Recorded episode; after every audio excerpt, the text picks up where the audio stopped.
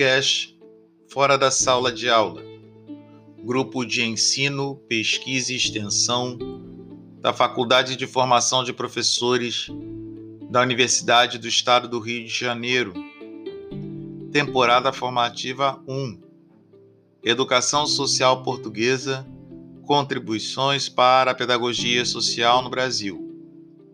Episódio aula 4 a pedagogia social na revalorização do estatuto antropológico do sujeito, dos professores Adalberto Dias de Carvalho e Isabel Batista, da Faculdade de Filosofia da Universidade do Porto e do Instituto de Educação da Universidade Católica Portuguesa, respectivamente. Nesse texto, os autores, entendendo a pedagogia social como uma forma de filosofia da educação utilizada nas questões das práticas educativas não escolares, reconhecem o estatuto e a figura antropológica do sujeito que é atendido pelas práticas educativas não escolares e que na contemporaneidade justifica que a pedagogia social saber matricial da educação social, seja interpelada a partir de uma filosofia da educação e de uma ética. Procurando fundamentar esta posição, os autores revisitam alguns dos pressupostos do humanismo, tentando evidenciar os valores de referência de uma intervenção socioeducativa centrada nos sujeitos, nos seus desejos, problemas, dilemas e mistérios. Dentro desta perspectiva, ao recuperar o sentido antropológico que deve estar presente na constituição da prática da educação social e na reflexão da pedagogia social, o sujeito afirma-se mais em procurar conhecer-se a si mesmo, conhecer os outros, negociar, influenciar, pensar, construir consensos, decidir e assumir as responsabilidades. Para os autores, os sujeitos envolvidos na educação social são sujeitos de si na medida em que é sujeito para si, para os outros e perante os outros. Atenção! Quando os autores propõem isso, eles falam tanto do sujeito educador social, como também o sujeito educando no social. Julga-se e determina-se no mesmo movimento em que é julgado e determinado ou codeterminado os dois sujeitos. Na verdade, os sujeitos envolvidos na prática educativa social são sujeitos que, reconhecendo as situações em que vivem, tomam posições diante da vida.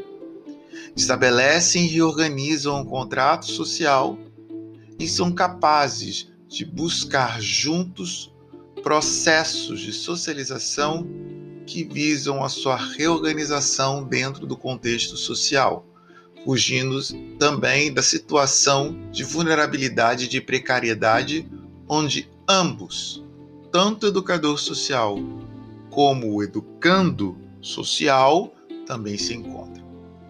Os autores também levantam a ideia de que a educação social ela tem como um dos focos também o direito de participação como prioridade.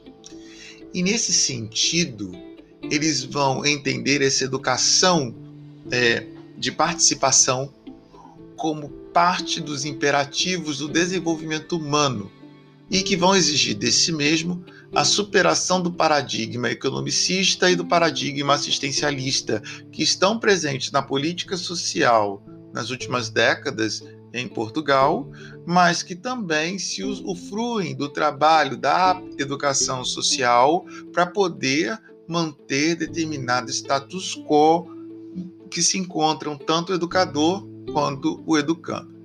Dessa forma, os projetos pedagógicos organizados pela educação social visam justamente responder às situações de ruptura e de crise através dos processos potenciadores de uma superação criativa.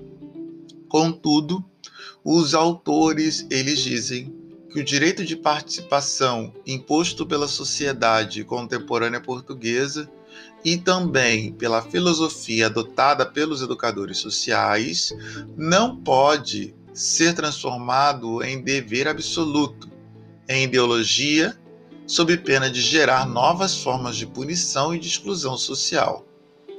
Os excluídos da sociedade contemporânea, os novos párias, são aqueles que falham no exercício da sua autonomia, no dever de participação e de competição que rege a vida em sociedade. Como se tudo estivesse apenas ao alcance da vontade humana, bastando para isso uma capacidade de autodeterminação racional e moral.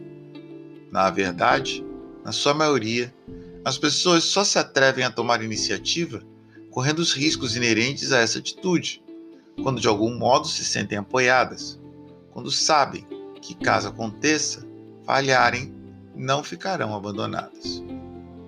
Dessa forma, os autores, eles também vão falar na complexa organização do conceito de pedagogia social. E nesse contexto, pedagogia social vai fazendo uma diferenciação do que seja a educação social. Pedagogia social se apresenta como lugar de construção de instrumentos conceituais para compreender e acompanhar as trajetórias de vida que tornam reféns os sujeitos em situações de infelicidade e de inclusão.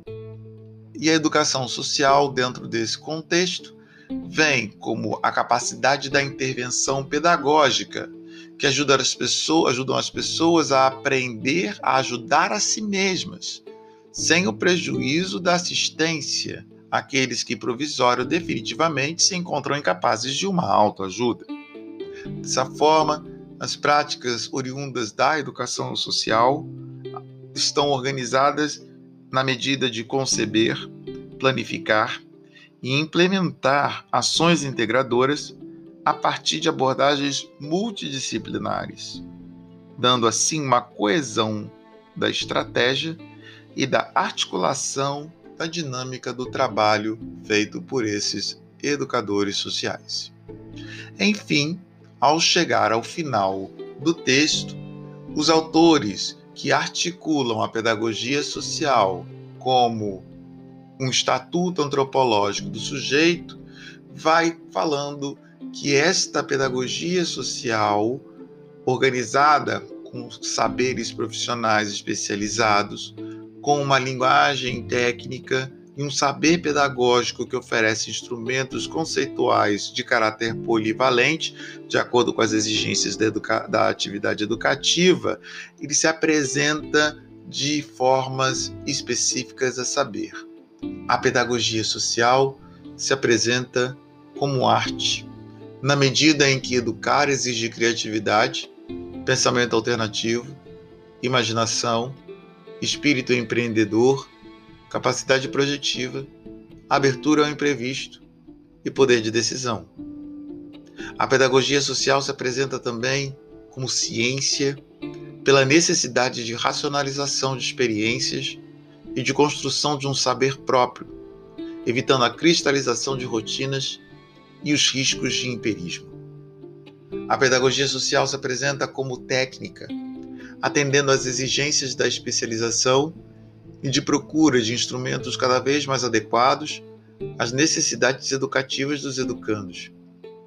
E, por fim, a pedagogia social se apresenta como filosofia, na medida em que toda intervenção no dever antropológico requer a problematização incessante de ideias, valores e comportamentos.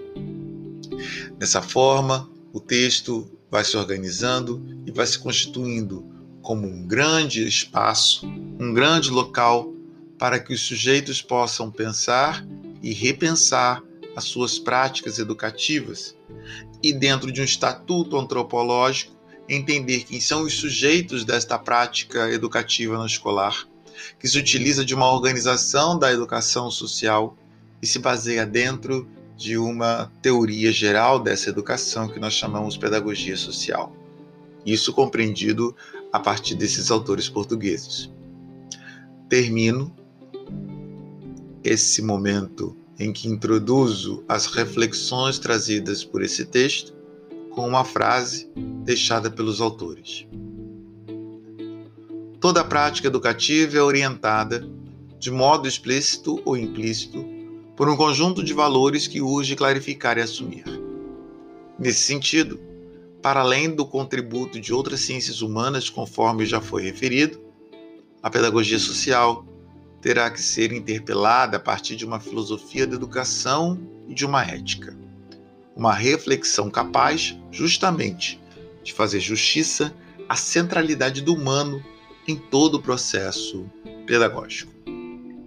Boa leitura do texto, boas reflexões e partilhas realizadas entre o grupo.